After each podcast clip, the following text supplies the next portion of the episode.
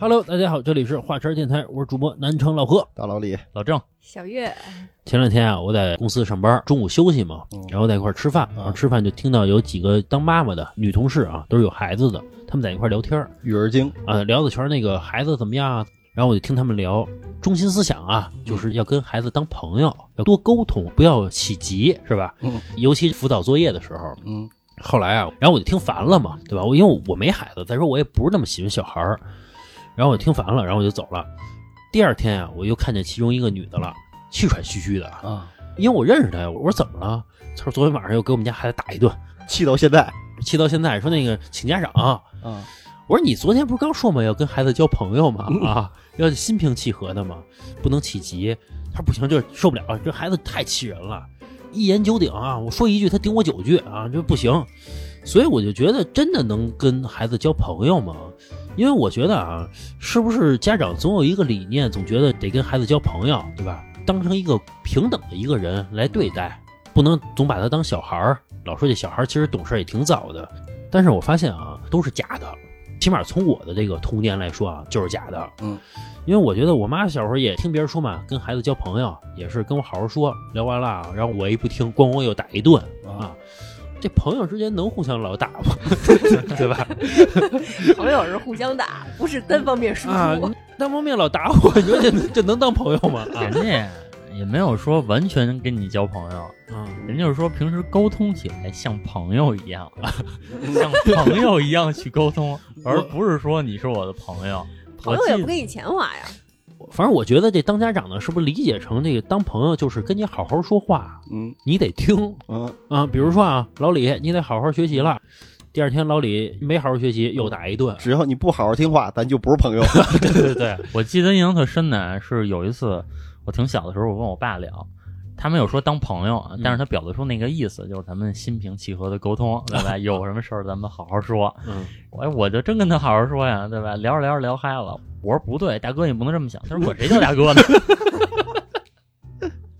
立马就变了，管谁叫大哥呢？啊，反正我觉得这个跟孩子做朋友啊，我们只是很片面的啊，说某一些家长啊，就是我们认识的家长，包括我们的父母，跟我们确实做不了朋友，但是肯定有那种能做朋友的，咱不说这个绝对的啊。反正，在我们的印象中，我觉得这就是一个谎言，我觉得这就是一个教育鸡汤。嗯啊，对吧？总觉得是能公平的相待，但是我觉得本来这个身份就是不对等的。为什么孩子花着家长，吃着家长的，你怎么能对等呢？就仿佛你和你公司老板一样，嗯对吧？你没法站在一个平等上去交流，除非你特别听话，说什么是什么，门门一百分，这能当朋友。这就跟那个老板和员工似的，你帮老板赚钱了，那你们俩是朋友；赚不着钱，你看看你们俩还是朋友吗？我觉得这跟谈恋爱真像。就我举个例子，啊，你刚才说门门一百分儿，你要一直门门一百分没有问题，嗯，但是你门门一百分儿之后啊，你家里可能对你有更高的要求，一百加十你得西城区拿个名次，你得北京市取得个什么样的成绩？才能当朋友。但是你有一天考九十九了，啊，咱就不是朋友了。你想过后果吗？其实我觉得就是说，大家小时候也都听过所谓的这个像老何说的教育鸡汤，当朋友吧，就是家长要跟孩子当朋友。其实我觉得并不一定是两个人真的当朋友，嗯就是他能够吸取一些友情中值得借鉴的东西。比如说，你首先你这个朋友和朋友之间，你们俩是相互平等的嗯，啊，这个就很难得。其次是呢，平等之余呢，咱们要真诚吧。咱要说真话吧，啊，就是这两点其实是跟父母很难做到的。首先，父母认为你跟他不是平等的，嗯，他是远远凌驾于你的对啊，啊。然后你又觉得呢，那怎么能跟父母说真话呢？嗯这跟父母说真话，那肯定当不了朋友啊。啊，对，家长可以知道你考多少分你问家长咱家存款多少，他不告诉你，对吧？哎，我到现在我都不知道我们家有多少存款。基本上都不知道吧？哎，为什么不知道呢？怕你出去霍霍去，这要告诉你说，哎呀，小何，咱家有一百万，哎，你心里就得琢磨了啊，一百万，五十万，我不得买个武器？啊，但是老何的父母知道老何不是那种人呀，但是依然不告诉你。你看咱们都不是那种孩子，为什么还是不告诉咱那是？你觉得他们觉得你不是那种孩子，明白吗？你看我妈就没事就老跟我说，就是他会担心我说有一天是不是犯傻，然后把自己这些钱都给别人了啊，嗯啊，她会这么担心我。我说你儿子不是那种孩子呀，阿姨这担心啊，真天真。就是他会担心啊，我会不会把自己的资产给别人呢？说啊比如说我碰见一女的，然后我被她迷惑了啊，把房子直接送人家了啊，对，把什么房子都加上她名儿呢。老郑啊，不骗别人房子就好事儿。然后我说我不会，然后我妈就说那可说不准，这情感上的事儿谁说得清楚？我记得我之前好像跟老何聊过这个问题，就是为什么父母就是说老是不愿意告诉自己的孩子家里有多少钱，甚至啊，你像我，我其实不愿意告诉我父母我一个月挣多少钱，或者我跟老何有多少存款，就是我是不愿意这样的，因为什么？第一啊，我特别怕呀，你像老何之前好像就跟他爸妈说过他一个月挣多少钱，然后呢，他爸妈呀就开始就。我儿子那家伙有什么事儿找我儿子啊？老何说我办不了这事儿，这么说吧，我挣的稍微多一点的时候啊，但是也不是特别多嘛。但是对于父母那辈儿，就是挣的相对来说多一些。然后呢，我们家里人啊，就跟亲戚说，找工作找老何，挣得多就能有这种能他就力了。觉得你挣得多，那你社会地位就高啊。那不是应该这么说啊？说啊，没钱花找我儿子，那他不说，那他不说，这个他们不犯傻。但是呢，我儿子工作好，以后你们谁谁毕业了啊，就是找老何，让老何给你找工作来嗯啊。那会儿啊，因为这事儿，俩亲戚真找我来了，没给人办成。嗯，我确实没这能力老何自己还没工作呢，啊，我没这能力，然后没办成，给人得罪了。我妈跟人打保票，包括什么我姥爷什么跟人打保票，嗯说肯定能办成，那人家觉得你肯定有能力呗，对吧？结果真办不成，人家就觉得我不办事儿，啊，对吧？但实际我是真办不成，就是能办不给办。对啊，人家觉得是不是礼没送到位？啊，嗯，有一次我妈也是，她给我发了一份简历，嗯然后那个简历上呢是一个博士毕业吧，如果我没有记错的话，嗯。一个博士毕业，然后从前在国外，嗯。一直在国外，好像是在澳大利亚还是加拿大，我忘了啊。嗯。然后一直从事这个就是写作方面的事儿，嗯。现在回国了，然后我妈崩给我发这么一份简历，然后说说你帮人看看，嗯，然后我当时我收到简历，我打开其实都没有打开呢，我就跟他说，我说你儿子呀没有这个本事，我我说你先要认清这点。我妈说那就得了吧，我估计啊可能也是跟他姐们儿啊，对吧？说去了啊，啊说去了，要不然为什么把简历给他呀？啊，对对对，对吧？也是打保票去了。打保票去了，啊出去，你看我儿子挣那么多就没问题，你儿子学历比我儿子还高呢，还国外留学回来的，嗯，让我儿子给找一工作，比他那工作还好。嗯说不准啊，你妈是让你看看，你瞅瞅人家这儿子，我记得原来的时候，我妈最喜欢跟我说的一句话啊，嗯就是我真不理解你跟老何这样，上学时候都快毕不了业了，怎么还能挣这么多钱？说你们俩在我心里啊，就应该是看大门的，就是街溜子是吧？一个在传达室，一个看车房的。还一看车房。一个烧锅炉，啊你们俩确实应该在当今这个时代感谢党，感谢祖国。啊，是嗯呃，在这个互联网超速蓬勃发展的时候，你们呢上了这班火车。啊，站在风口上呗，猪呗。飞起来了呗，就我妈身边有这种家长啊，呃，孩子正在高考呢，压力特别大，这家长啊天天逼着孩子去学习去。我妈有时候就安慰这个家长嘛，就说呀，说这个孩子这学习啊，别盯太紧。啊，说你看我儿子啊啊，这学习也不怎么好，你看这到头工作也都还行。嗯当然，他也安慰人啊。当然了，在这个言语之中啊，也是充满着炫耀。我觉得妈，年轻的时候可想不通这一点。因为学习打我的时候，他想不通。我还记得有一次啊，就是我妈跟我说的，因为刚出那个 iPhone 十二的时候，嗯我看她那手机，因为坚持了好长时间了，它是一个 iPhone 七 Plus，然后我说就给她换个手机吧，给她换了一个 iPhone 十二，然后没过几天啊，她就找我跟我说来了，说我们有一姐们儿，就我妈的姐们儿，说她闺女啊也想给她换手机，说哎给她买一三星儿，说 给她买一这也三星儿。比呀、啊，说你瞧，我这个无声中我就胜利了，对吧？然后据说呢，他那姐们呢也跟他闺女说了，说想要一 iPhone，啊想要一苹果，啊，但是人闺女说了，三星好使，啊，就换一三星。哎，我真的觉得其实这样有点有点讨厌。你觉得这老郑他妈还比如像我妈什么的，相对来说有点讨厌吧？但是我跟你说，当我们俩父母受气的时候，你没看见。比如说人家孩子考上本科了，考上什么研究生了，人家跟我妈炫耀的时候呢，也就是多年之后，我妈终于可以炫耀一把了。老何现在说起这话的时候充满了气愤，啊真的，从小啊这个没少受白眼儿。啊这个东西真的是，就是从小，其实我挺让我妈在亲戚朋友面前抬不起头的。对你说上高中的时候，那个老何还行啊，交点钱上个高中，我都没有交钱这路子。然后我就没上高中嘛。后来好像有一就亲戚问说：“哎，这个小郑在哪儿上高中呢？”嗯，然后我妈就说：“他没上。咬着后槽牙说的。”所以你说，其实还真的就是老何这个说确实对，年轻时候啊，真受了好多气。对，那我现在能扬眉吐气了。对，而且确实大家都是普通老百姓。嗯，我妈能接触到的姐们儿大多啊，也都是普通老百姓。嗯，那所以有这种小攀比，尤其女人有这种小虚荣心，无论多大岁数都会有嘛。对对对挺正常。正常。对对，也是这个复仇，对吧？也是仇者联盟也是复仇嘛。我同事啊，也是之前录过音，那雷老师，他呀，他跟我说，他以前学习也不好，也是跟我和老郑那个遭遇是一样的，从小就是爸妈因为孩子的学习抬不起头，后来呢，也是随着这个雷老师工作了，工作也不错，挣的也不少。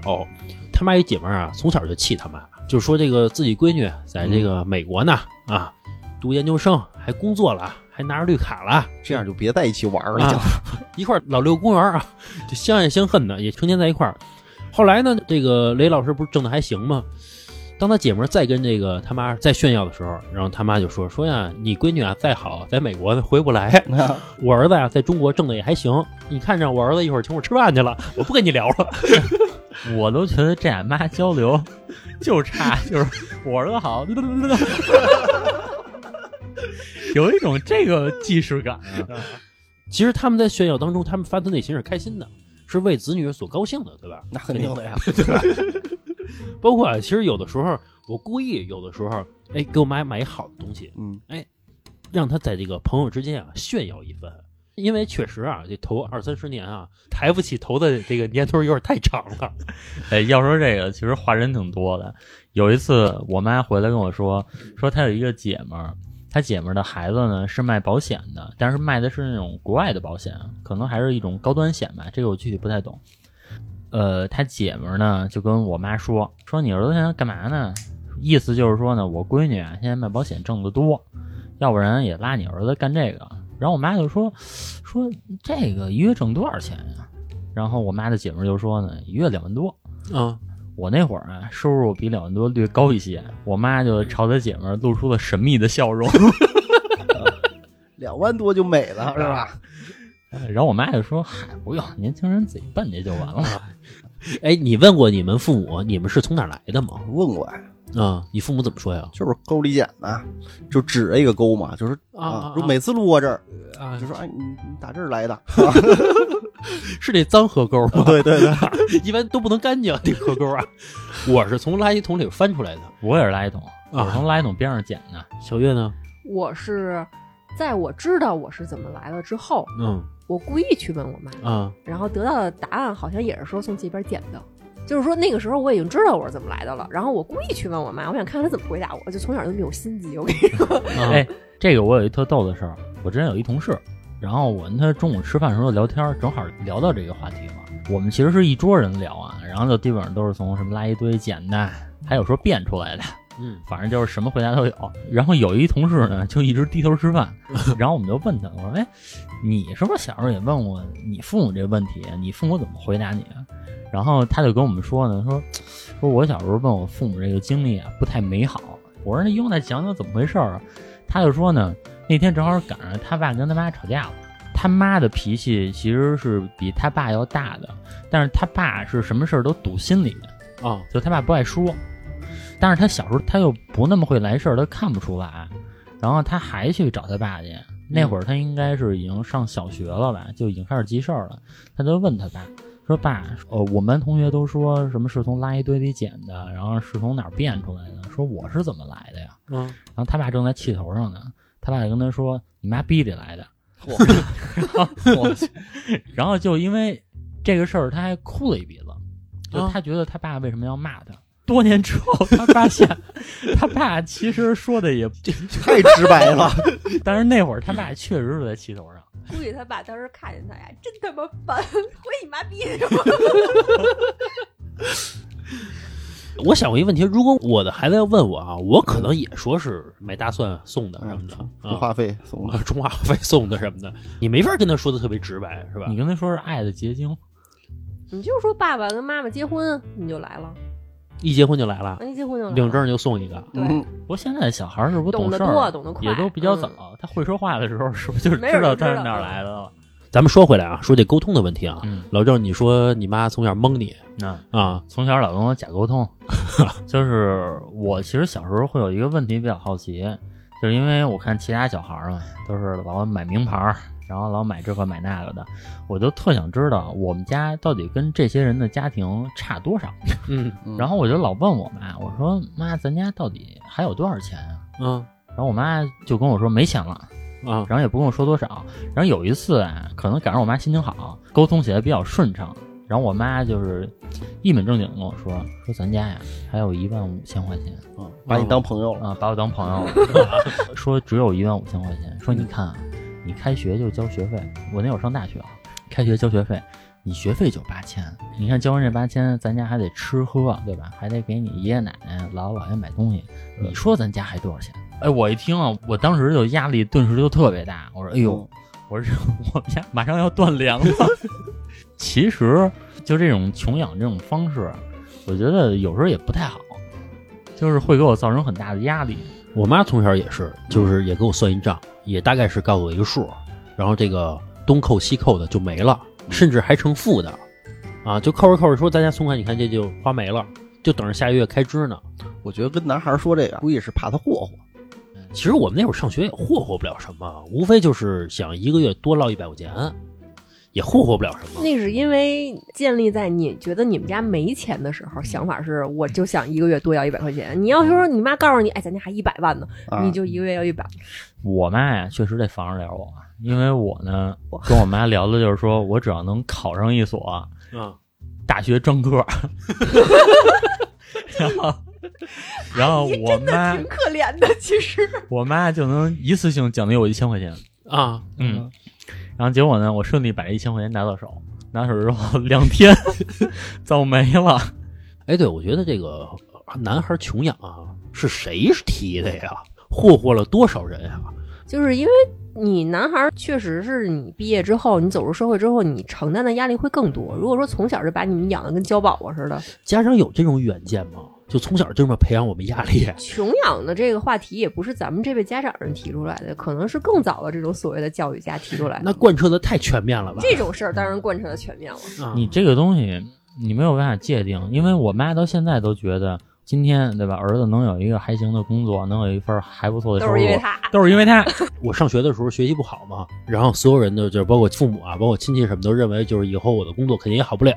嗯那会儿我妈就跟我旁敲侧击的就跟我说嘛，嗯，那意思就是将来扫大街去吧。就你别说是我教育出来的，啊，我发现家长话都差不多。反正别说是我教育出来的。然后呢，这两年近十年吧，自从上班之后就跟我说说，你看我培养出这儿子来。我说你之前不是那么说的。我妈说别废话，说就是我培养出来的。我觉得父母啊，其实有的时候啊，他有点啊不耕耘，只想收获胜利的果实，会给我这种感觉。你看，因为我大概上初中还是上高中的时候，比如说我自己在网上写东西嘛，那时候也赚个就是说千八百块钱的稿费，但是因为那时候要考学嘛，然后父母就觉得你你以后能靠这吃饭吗？事实证明我确实靠这吃饭了啊。啊，然后他们就会觉得你这个太耽误时间啦，整天不务正业的。嗯然后呢，那个时候就是也不算百般打击吧，反正肯定是不鼓励的。后来呢，等到我上大学出了第一本书的时候呢，然后有一次也是全家过年的时候一块儿吃饭，然后像我舅妈什么二姨什么的就客气客气呗，说哟你瞅人家这孩子这么培养的。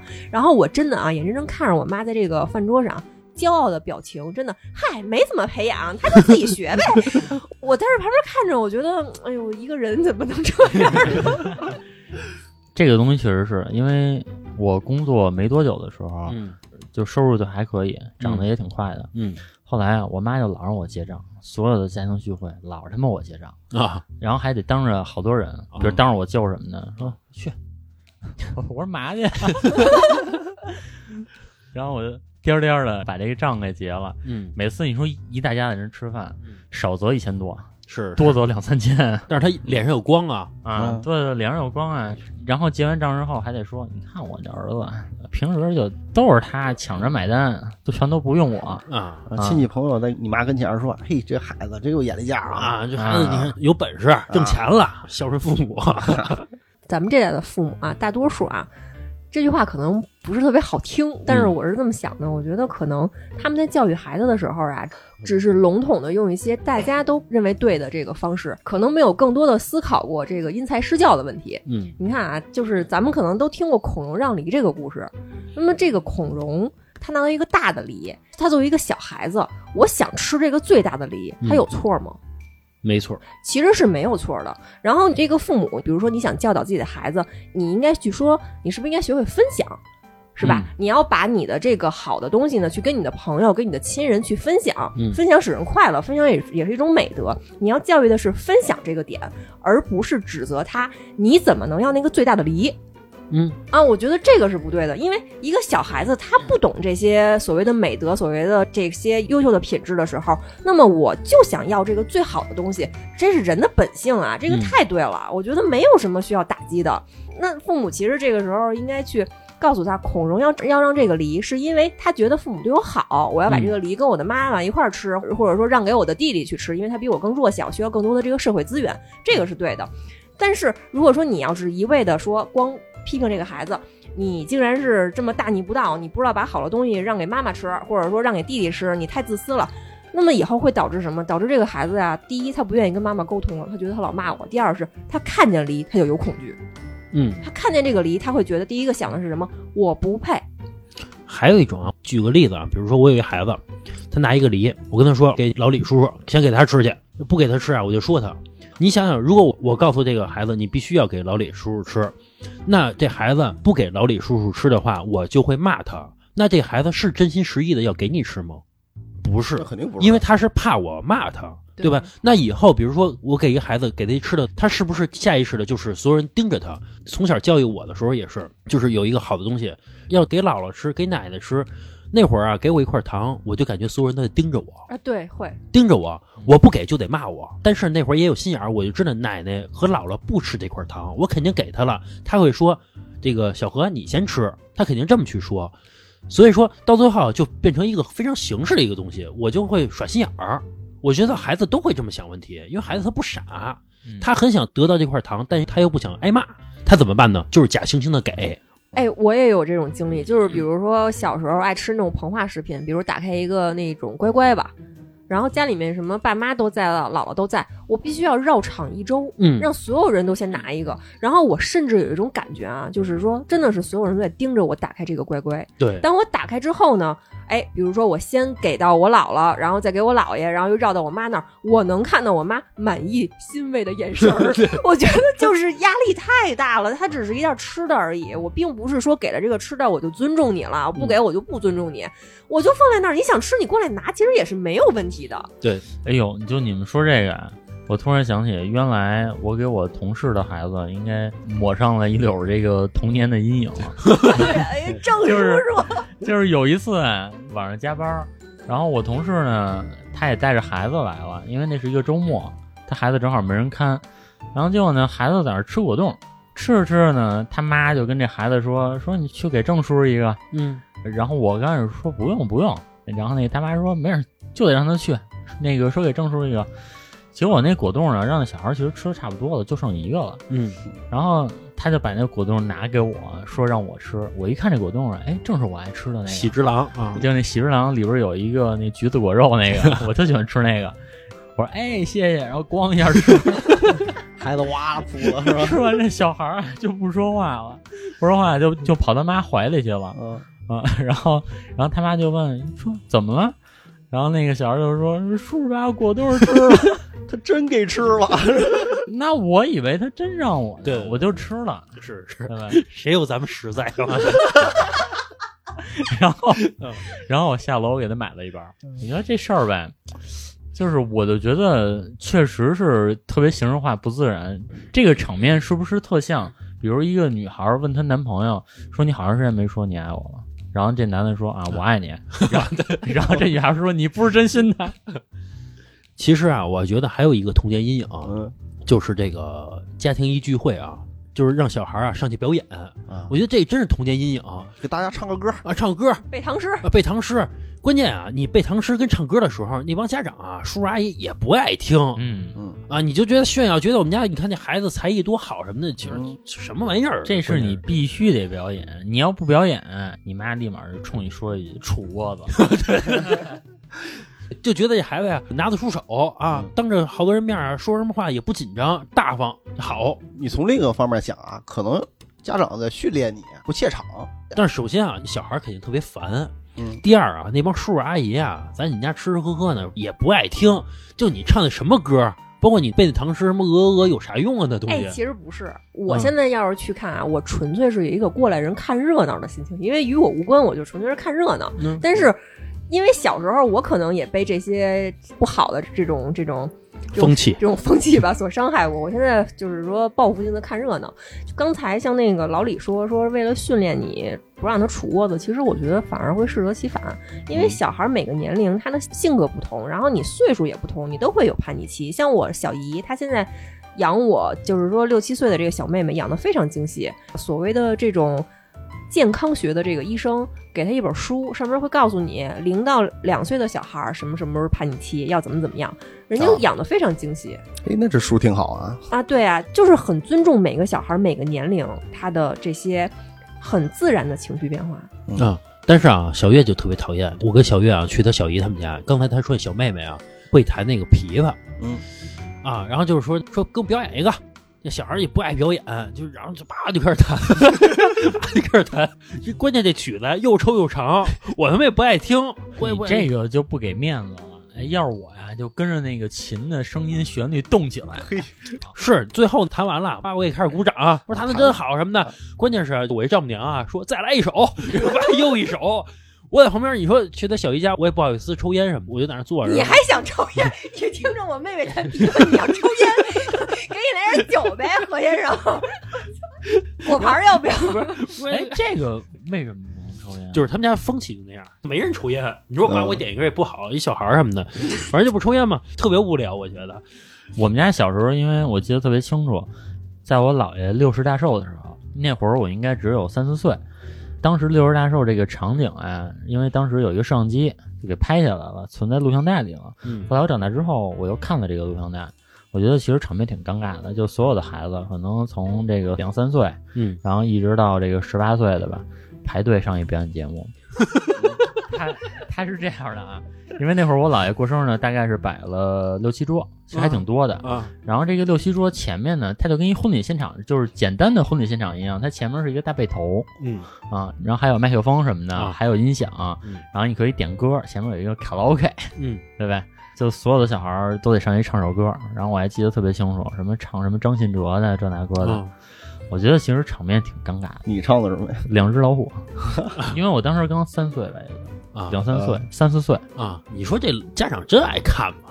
作为我啊，我觉得作为一个年轻的人来说，我觉得什么玩意儿那都是。看个热闹，我觉得我要是家长，我挺爱看，为什么呀？就是因为折磨孩子。没有折磨吧，那是跟你沾亲带故的。比如说啊，你看啊，我从这个高维度看我们家猫每天欢蹦乱跳的，我就挺高兴的那那是啊。是，但是你比那个小孩大那么多，你看他肯定不是看一个成人，你要看老张，要是看老何在这个台上唱两只老虎，特尴尬，特傻逼。但是你要看一特别小的小孩儿嗯，就就挺挺可爱的，我我觉得，还好可能。嗯，老人他会喜欢这些东西，他看子孙满堂的这个样子，他非常的开心。对。但是有一点啊，嗯我觉得是很有问题的。比如有很多小孩在一起表演节目，对吧？然后有的小孩下来，他只要表演完了之后，家长都会表扬他，嗯嗯，称赞他，嗯对吧？我记得特别清楚的是，那会儿我们有一个邻居，这老何你也认识，就是姓古啊啊啊！啊。我姥姥在看完这个小孩表演节目之后呢，然后我姥姥就说：“哎，这小孩真机灵，真聪明。”我在旁边就觉得仿佛我姥姥在说我傻一样，知道吧？可能称赞别人嘛，对吧？他可能就会忽略我的感受。是是，我小时候我就心里就暗暗的想，我比他机灵。那会儿就知 就这么想，哎，我真这么想啊。小时候会有这种攀比心的。啊，你为什么会夸他机灵？难道我就傻吗？对对对，对吧？就是小时候啊，我在我姥姥家，我表妹还有那个我一表弟，我们三一块玩嘛，也就是我最大。然后呢，他们俩呀、玩一会儿啊，就吃点零食去嗯我姥姥其实是为我好，就觉得你看这这这大的傻，老不吃啊，人家都吃了你不吃，这说这大的傻。你像我能记到现在，其实我内心是有点受伤的，我就觉得你干嘛说我傻呀？我只是没有吃零食而已，你为什么说我傻呢？但是你现在想想是好心，但是家长这个说话方式可能跟孩子是得注意一点，他有可能能记一辈子。欢迎大家关注话茬的公众号，每周两期节目会在公众号上提前一到两天进行更新。您着急的话，可以来公众号进行抢先听。未来还会在公众号上更新一些尺度比较大、不方便在各个平台上更新的节目，以及大家都非常好奇的主播照片。关注的方式是：您在微信公众号搜索“话茬 FM”，点击关注之后，右下角可以对我们进行打赏，左下角可以扫码加主播微信进听友群，和听友和主播进行聊天。谢谢大家。还有一件事儿，这个其实是跟老何有关系的，啊，因为我从小就是一个比较喜欢分享的人。就比如说我玩到一好玩的游戏，嗯我会把老何或者我其他同学都叫过来，share 一下。对吧？share 一下。嗯但是呢，老何啊，还有我另外一同学，原来老去我们家，去我们家吧，他不但玩儿，他还吃那个萝卜丝儿，不但吃萝卜丝儿吧，他还弄一地啊啊。然后后来等他们一走呢，然后比如说我姥姥就会跟我说说，你看，把人家招过来，又吃又喝的，还看着人家玩儿，自己还不玩儿，啊对，真傻。其实我内心是很委屈的，我觉得就是一个分享，啊！后来啊，就是长大之后，我还去老郑他们家就玩电脑嘛。其实那会儿也不在乎，因为我们家也有电脑，不在乎多玩那两下。然后有时候老郑在一块玩电脑，我就在那块看着。他姥姥啊，可能就是给我们给点饮料，或者说给我们切点水果的时候进来，发现啊都是老郑在玩，我在旁边看着。姥姥就跟那个老郑说，让老何玩会儿，说你别老一人老把着，啊就反过来了啊。我觉得还是跟小孩说话的时候，还是这个注意点 别别老说小孩傻，小孩他不傻，他只是没有注意到这点对我们有我们自己的方式，啊。对对对，对。就脆弱，哪怕是开句玩笑都记这么长时间。反正从小吧，我们以什么为荣啊？就是说家长说这孩子贼着呢嗯啊，这孩子比谁都油，比谁都贼，我们就特别高兴。这孩子特淘，啊啊啊！嗯，还有一部分就是，尤其是这个北京的家长啊，就恨不得孩子天天出去称霸王打架去。啊嗯，我就有一个亲戚就这样，就是他有一个同事的孩子，就恨不得把那一片儿都打遍了，就天天就头流着血回来都得，哎，就特喜欢那孩子，觉得这孩子以后有出息啊！孩子王啊。结果他们那孩子后来进去了。结果就，反正就这种事儿吧，我觉得还是有一个正向的引导比较好一些。对对对，其实我觉得，就像老何说的，你看有时候父母或者家长他们无心之失，就是无心的说那么一句话，可能就会对这个孩子的很多这种自尊造成伤害。但是如果说父母要是特别正式的，比如因为一件事打孩子一顿，或者说用那种非常激烈的言语骂一顿，其实真的是会给这个孩子的心理留下很深的阴影。而且我有时候觉得啊。咱们的父母啊，或者说咱们这一辈儿的父母，他们可能有时候生孩子只是因为别人都生了，我也要生。啊，对对对，就是他们会给我一种什么感觉？他们好像并没有做好准备当一个爸爸妈妈。那会儿不讲究，对，那会儿不讲究，然后这就是导致一个什么样的后果？他们在生完孩子，或者说在教育这个孩子的时候，在很多年，或者说在这个孩子长大的这个十几年、数十年里面，都会有一种特别悲壮的付出感。他并没有想到说，我生一个孩子，我其实是体会到了为人父母的快乐。我跟他，我们是一起成长的，是吧？我种一棵树，种一朵花，我慢慢的看着它长起来，我是有快乐的。嗯，他其实忽略了这一点。孩子跟父母其实是互相成就的嘛，而不是一个单方面的我居高临下、颐指气使的去教育你。我觉得是这种感觉。比如说啊，从小这个教育孩子要诚实，对吧？但是呢，遇到什么这个极端的事情了，比如说这个你编一个瞎话就能过去的事儿，但是呢，我选择了诚实，我妈就说你怎么傻呀？说实话啊，很双标。关键是他教育你要诚实，生活中让你来的都是这些反正假招子的事儿，哎，什么什么先让别人吃一圈儿，就更有甚的，我记得特别清楚啊。这个事儿我也在之前的节目里讲过。有一次就是我妈身体不好，做了一手术，嗯然后就来了一个我妈同事，然后我妈同事就给我撂了五百块钱，嗯估计啊，其实我现在理解这意思就是可能怕直接给我妈，我妈不要，给我撂了五百。但是给我撂五百的时候，这哥们儿吧跟我说了，说这个别告诉你妈，不用经过你妈，嗯就是给你五百块钱。那我就觉得就是给我的，嗯嗯，然后我噔噔噔就花去了，嗯 然后那花完了呗，正你又是兔子吗？噔噔噔的。花完了之后呢，呃，人就找我妈来了，嗯就应该是看我妈这边没反应，嗯嗯，然后是不是觉得我没给我妈，然后就找我妈了，然后我妈把我练一顿，然后他应该怎么跟你妈说给了你五百块钱呀？上回给孩子那五百块钱收着了吗？啊，别让孩子乱花。反正就是总有这种话茬儿的，肯定能找着吧，对啊，对吧？然后我就觉得，操，那你别利用我，那就 你这为什么呀？老来这假招子。哎，我觉得咱们这一代人可能就会好很多。有一天要是说老郑要是做手术瘫到医院里了，我他妈不做手术，我跟老何去看他去了，比如直接说了就不给钱了，给你没给你买二斤香蕉，你先吃着。还有一个假招子什么呀？就是比如过春节，家长啊带着孩子在亲戚的这个面前走一圈，嗯要压岁钱嘛，对吧？嗯一般给的时候都说甭给这孩子了，甭给，甭给，甭给，说那个拿着吧。哎，我特别害怕这种场景，因为我记得特别清楚，就是有一次是一家人坐在一起，正好赶上那天是我生日，嗯然后我大舅掏出五百块钱，然后说：“哎，这个今天小郑过生日，嗯。生日快乐！”哎，我二舅一看不干了，赶紧也掏出五百。我内卷，啊，内卷呢。还得掏一千，但是你知道我当时拿着这钱是一什么心情吗？嗯，嗯，就我不知道啊，就是我当时那感觉，我像一个要饭的。哟，哎呦，哎，我当时有那感觉，可能是因为我小时候自尊心非常强啊，我感觉我是要饭的，因为我当时我已经很大了，我已经上大学了，我就觉得操，施舍谁呀、这是？我操，你还挺有志气啊！然后我拿着一千块钱挺不忿儿的，哎 赶紧花了去。赶紧花了。其实我觉得咱们这辈儿应该就好一点吧，比如说我有一孩子，比如老郑见面，比如给一千块钱，给五百块钱的，老郑不会就给他正入就给一千块钱，就不给了。我跟你说，给孩子钱，因为我自己有过这种伤害，我不能让下一代有我觉得正这种伤害。入怎么着也五千起吧五，千起，五千起。是吧？老李，比如给我孩子五千块钱，对吧？哎，我就不推了，我说谢谢李叔，就完了呗，这事儿应该的给就给呗，对吧？明年呀还去李叔叔家，其实这种风气我们家就挺好的，我们家就是因为别人家给了你五百块钱，嗯，你们家还得给人家孩子家五百块钱啊就等于又还回去了就不给了。对，后来对后来就是家长什么一商量啊，换来换去的没什么意思，所以说哎以后家里都不给。就看是奶奶搁姥姥了呗，对吧？对吧？是是是，但是我听过一个理论啊，就是我给我同事在讲这件事儿的时候，说觉得压岁钱都是互相换。他说不是啊，他说怎么会是互相换呢？我说那你们家怎么给？他说就是我给你五百，你得给我一千。啊，那我给你十万呢？我说那不是谁先给谁先吃亏吗？啊，他说那不管，他说我们这边就是这种风气。那都憋着都不给。嗯呃，我就把我跟老何的这个就是那个中间给钱的事儿都说了。我我说我有一哥们儿，对吧？结婚时候我给了一万块钱，他说那他就得给你两万，要不然就断了。我觉得你同事编了个故事？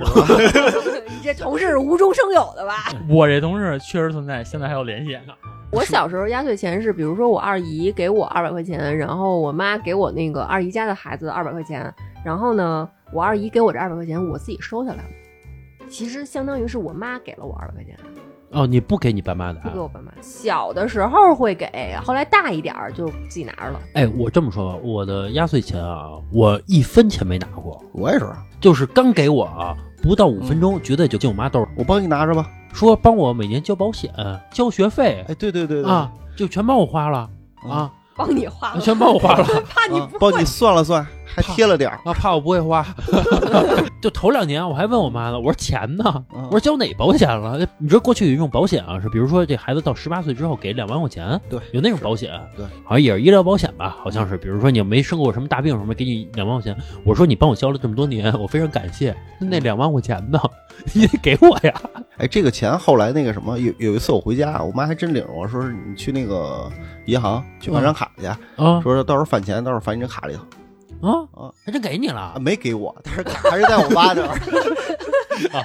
必须用你的户头来开是吧？对，其实这个保险公司啊，想的是这个应该返给孩子，结果没想到啊，还是落入了家长的兜儿。咱们现在都长大了嘛，其实我觉得咱们还可以再聊聊啊，怎么和家长进行沟通啊。其实我觉得现在家长已经步入了一个什么样的岁数啊？我觉得就叫。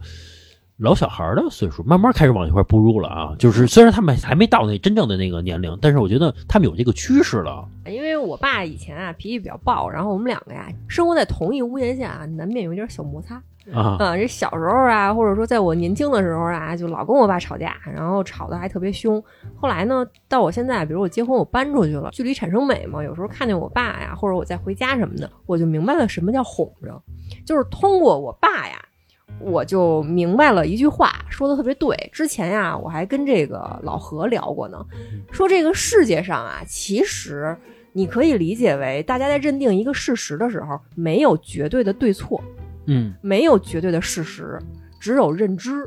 嗯就是我这个人的认知是这样，那么我认为世界就是这样的，那么你就可以理解为这个世界上其实是没有绝对的事实，只有认知的偏差哇深了这句话，啊。我现在对于我爸这个态度就是这样，我不跟他讲究这个事实了，嗯就是你的认知是这样，OK，我就按照你的认知走，嗯只要你的这个认知不妨碍咱们这个家里的经济大权，我就听你的。我现在又意识到一件什么事儿，我发现这个女孩子啊，其实有时候是世界上最可爱的小动物。嗯啊就是她具备一个男孩儿具备不了的，算是一个输出的一个属性吧，嗯叫嘴甜。啊，你想象一下，比如一小女孩乐呵着，然后嘴特甜，跟你去聊什么事儿，你会心情好。嗯我发现啊，跟朋友也好啊，跟老公也好啊，跟父母也好啊，你嘴甜一点啊，没有坏处。其实，在单位也挺适用的。是嗯，是这个女孩啊，她说嘴甜，其实还有一种叫撒娇，对吧？比如说小月可以和她爸爸和她妈妈进行撒娇，虽然她小月岁数也不小了，但是她依然，但是她依然可以这么去做。但是你想想，如果我跟我爸撒娇，滚，我爸都愣了，都不知道为什么了。而且我发现沟通啊，有一点就是儿子和父亲这个关系特别，我觉得可以叫玄学，没什么话可说，是，对吧？有事说事儿。你看我跟我爸有时候聊天儿，聊聊车，嗯，聊聊房子，聊聊什么现在社会新闻什么的，特别正经聊的。啊你会就是说，父亲到了一定的岁数之后呢，他确实是有他固执的一点。当你发现你爸，比如说有些认知也是有偏差的，嗯跟事实呢是相反的，嗯，你会顺着他说吗？我爸会，我跟我妈就不会。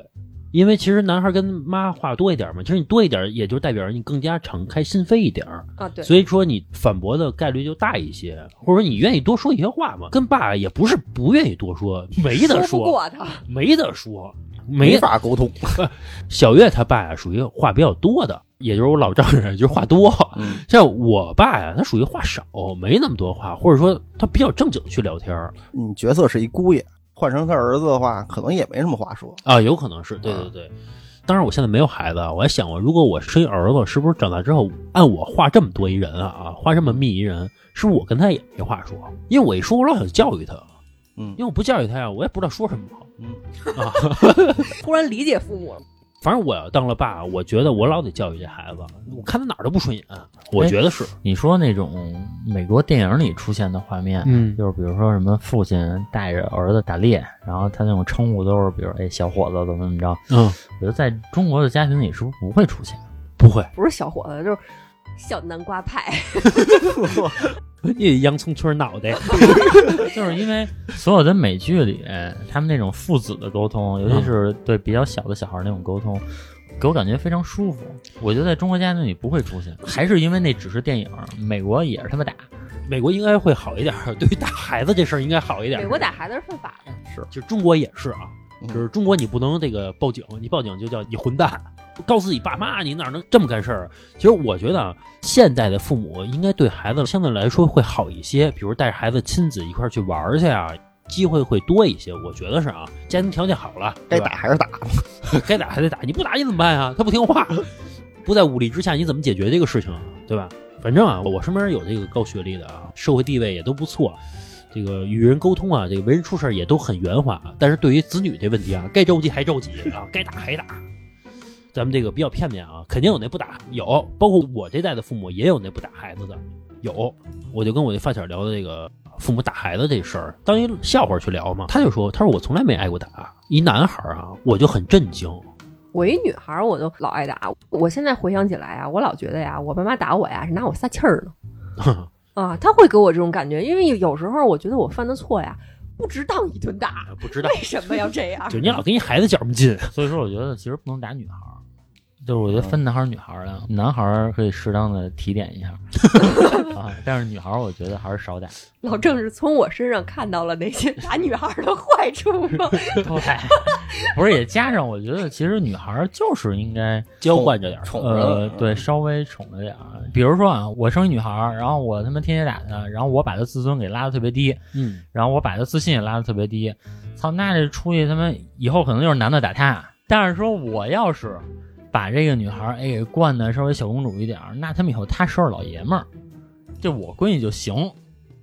其实我觉得大概率那种情况啊，就是在北京而言，可能是找不着老爷们儿，特别娇惯，然后到那都哎不一定是小公主。就是那个娇惯是娇惯，但是其他的一些技巧，我觉得也需要传你很难拿捏好这个度，就是嗯怎么让他在这个心理上觉得我是值得被爱的，我是值得男人对我好的，但是呢，又像你说的。不谦卑，不掌握一些生活技巧。其实生活技巧，你可以某种程度上，你认为就是叫伺候人，就是满足别人嘛。不是也不是。小公主会去做饭吗？小公主会刷碗吗？小公主会去刷马桶吗？其实不会的。你生活技巧和心理上的小公主，它是相悖的。对其实是这样。啊，是你这些该干的活儿，你还是可以干。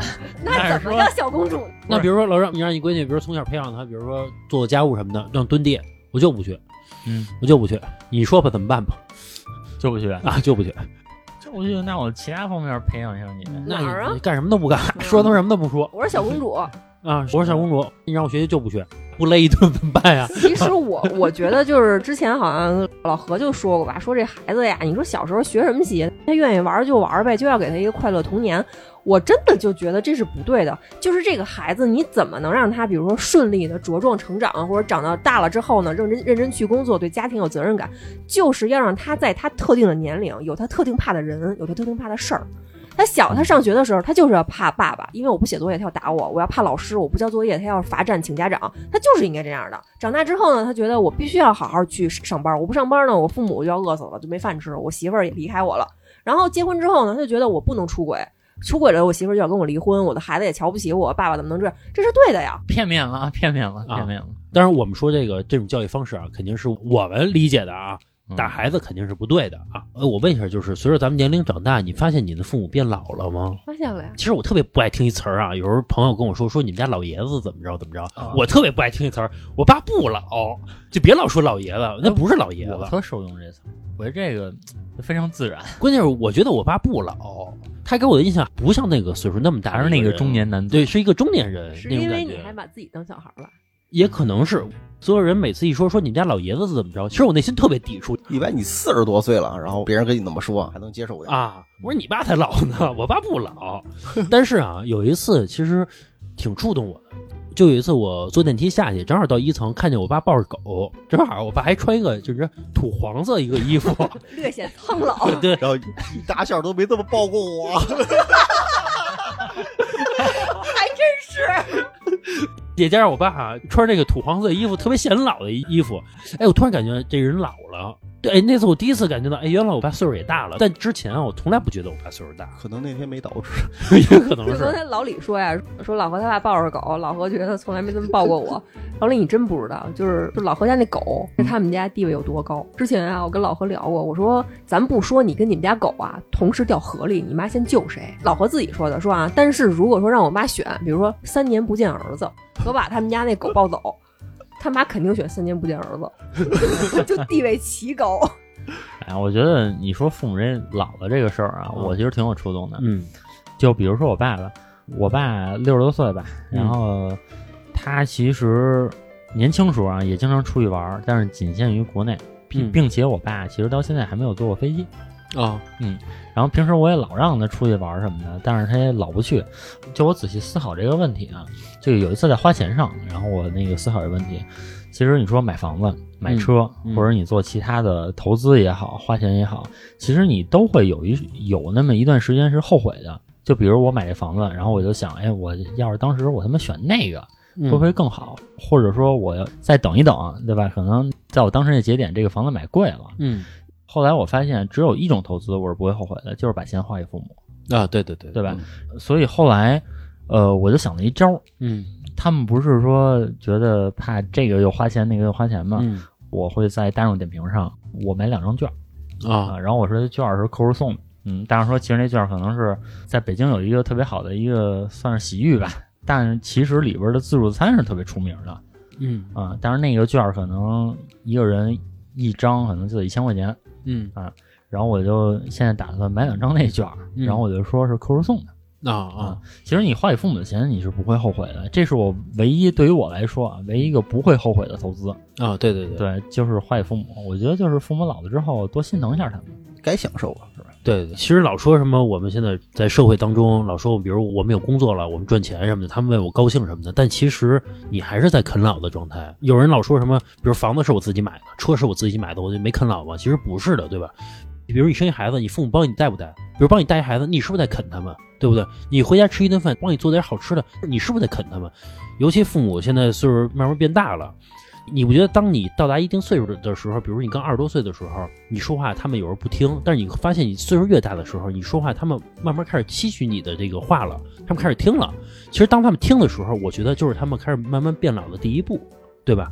他们为什么？他们发现他们跟这个社会半脱轨的状态了，靠你。对，慢慢开始依靠你了。其实就是他们慢慢开始变老的一个状态。最早啊，我也是，比如想给父母买一东西，我也是跟他说，我说给你买一东西，买什么什么东西，他说我不要，我说不要，我说不要算了。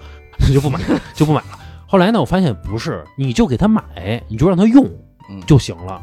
你给他拆开了，你看我有时候我送我妈啊，比如送一东西挺贵的，她让我退了去，她觉得嫌贵，我给她退了。但是我当着他面啊，我给拆开，我给拆开，我把气死他，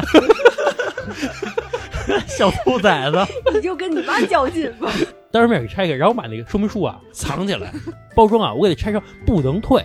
你就得用，比如说给父母买东西，他们有时候可能特珍惜啊，不舍得用什么的。前两天啊，说那个送我爸一个那个筋膜枪和那个按摩的靠垫儿，老何就说嘛，你爸妈跟我爸妈就特别不一样，对，就是拿过去啊，呵，我爸还没吃完饭呢，拆开了，放沙发上已经开始试了。要是给老何呢，可能他爸妈想的就是说这个得留着，或者说送亲戚送朋友，或者说留到多少多少年以后我再用。这就是双方父母就特别大的不同嘛。我爸这边啊，我们饭都没吃完呢，人都按完一轮了。对，其实有的时候我希望是我的父母变成小月他爸妈那样，就是你你就玩儿，对吧？我给你买东西你就用。你看前两天我送我妈一个好点的吸尘器嘛，比他之前的吸尘器要好一点。我妈就跟我爸说说那个先用旧的，嗯，先把用坏了，把啊对用坏了，把新的先留着。我说你留它干嘛呀？我说这电路的东西十年之后老化了，没有用了。你旧的吸尘器你再用十年二十年它还坏不了，你就啊给它扔了。我妈说不能扔，但是呢，我怕我妈呀，等我走了之后，她偷偷让我爸用那个旧的，我就要把旧的吸尘器啊给拿走。我当着妈面我就给他扔了，我就气死你们，就气死了，往地上摔，我让你用，我就想让我妈知道，这个旧的吸尘器她肯定用不上了，我得给它毁喽。啊，我觉得孝顺呀，也可以用委婉一点的方式，不要损害到双方的健康。我的内心嘛，就是你赶紧用新的吧，别用旧的嘛。你看我买一新款的这个这个吸尘器，比我们家用的这个吸尘器要好一点儿。我妈知道，然后我妈跟我说说你啊，你这样，那旧的吸尘器啊我不用了，但是呢，你把你们家那个相对来说次一点的吸尘器给我拿过来，你用新，你用新的。当时我内心不是特别高兴，我就觉得我给你买了你就用，对吧？你就赶紧享受这个好的东西，你干嘛要这个这个用这个就不好的东西呢？没有必要。其实我特别希望就是。比如我给我妈的每一分钱，她全给花了，嗯，我就高兴。而且我希望啊，我妈有一天管我要钱，其实我内心特别高兴。这个老何啊，你给我点钱，哎，我就特别高兴。你千万别是不麻烦我，不管我要钱什么的。那会儿我就不知道我该给他点什么，对吧？其实有时候内心对我来说是一种困扰啊。我就比较希望，就我爸妈变成这个小月他爸妈那样，就享受玩 happy，我觉得特别高兴啊。啊，老郑说他爸呀不爱出去玩去，或者说老是在家里也不知道怎么花钱怎么享受。我爸跟我妈那可不是，就是成天就出去玩去，天天早上起来九点呀，我一睁眼我一看微信运动，第一我爸，第二我妈都一万五以上啊，还老开车出去旅游去，刚回来没两天又出去玩去了，就他爸妈。有时候我都想，我说劝你爸妈别玩了。然后我爸妈就是说这个岁数了啊，上电影院看电影去。经常自己去嘛，也是赶上啊，那个老何他妈呀，单位有点关系，给了点这个能兑换电影券的这个票。但是你相信吗？就是有一天这个票用完了，我爸妈还会花钱去看的。就是有一次特别巧嘛，我们三个要经过一个商场，就说顺便去吃顿饭吧。我爸就跟我说说，哎，这个店里面那个什么羊肉泡馍特好吃。他跟我说，商场里有一家羊肉泡馍的店特别好吃啊，说就是有点贵，三十多一碗。然后我就跟他去了嘛，其实就是特别普通的，咱们经常能够在这个商场里面看到的一个那种类似于吃中式快餐的那么一个店。然后有这种西安、陕西那边的一些美食，肉夹馍什么的。但是呢，特别让我惊喜的是，我爸呀。他愿意去享受，并且他愿意走出这一步。像可能是咱们这辈儿的好多父母觉得，商场那种地方我去干嘛呀？齁老贵了，那都是小孩儿去的。我爸不服老啊，我就是小孩儿啊。我觉得这个心态其实特别好。他爸这种行为啊，让小月很踏实。小月知道啊，就是他爸不跟他一块生活，但他爸和他妈过得很快乐，啊，很幸福。没我更好。对，没有那种就是那种为孩子省吃俭用的就那种感觉。当这个岁数啊，懂点事儿了，也加上自己挣钱了，我觉得每次父母为子女再省吃俭用的情况下，其实对子女是一种压力。是就是我给你买东西，赶紧吃了喝了花了去，那才多好啊，对吧？行吧，我觉得这期时间也差不多了啊。咱们开头其实聊的是和父母沟通的一些趣事啊，其实并不是我们吐槽啊。你看我们能那么欢乐的说出来，其实也是一种美好的回忆，对吧？每个时代的教育方式是不同的。我们再说父母这种教育方式是错的，这种方式再不好，其实你看我们也是快乐的成长起来了，对吧？而且也都这个长大成人了，对吧？也都挣钱了，还为社会做贡献了，对吧？当这个我们长大的时候，其实也是他们变老的时候。我觉得多孝顺孝顺父母啊，多给他们带来一些欢乐。其实少顶点嘴啊，少吵点架，也是一种孝顺，对吧？这是最大的孝顺了，其实。对吧？行吧，这期节目到这吧，拜拜。听妈妈的话，晚点恋爱吧。记得周杰伦的那首歌是周元唱的吧？现在我也都懂了，要听妈妈的话，要牵着她的手，不管她走到哪，总是被她保护，牵着她过马路。小时候她告诉我，前方是一片蓝图。要听妈妈的话，有妈妈的地方都能叫做家。记得小时候的我，从来都很不听话，直到那刻我也看到妈妈头上长的白发，现在她也很美丽。她气质从未变，即使她脸上多了皱纹，眼睛还是那放电。这是给妈妈的情歌，我想唱给她听。我说我会变得更加优秀，不用担心。我希望你能开心，有时却让你伤心。别人家的小孩很努力过，却没有他拼。我说一切都会变得，让我慢慢去兑现。我会慢慢去蜕变的，展现出好的那面，想看你幸福的微笑。他们都不知道，你的心里特别的宽广，里面装了一座庙，你默默的烧香拜佛。想生活能变得更加的美好，每一个美丽的清早，哎，我吃着你做的早餐去学校。You know，你的儿子绝对会比别人优秀。有人给我下了定论，但我想他们都不能够。看你每天忙忙碌碌。我想说句辛苦了，你的不易还有辛苦，现在我全部都清楚了，我确实该听你的。我说句心里的，不会想让你失望，所以我爬上山顶了，有你就够了，一点不凑合。当你老了，我也能够陪你走着，有你就够了，一点不凑合。当你老了，我也能够陪你走着。听妈妈的话，晚点恋爱吧。记得周杰伦的那首歌是周元唱的吧？现在我也都懂了，要听妈妈的话，要牵着她的手，不管她走到哪，总是被她保护，牵着她过马路。小时候她告诉我，前方是一片蓝图。要听妈妈的话，有妈妈的地方都能叫做家。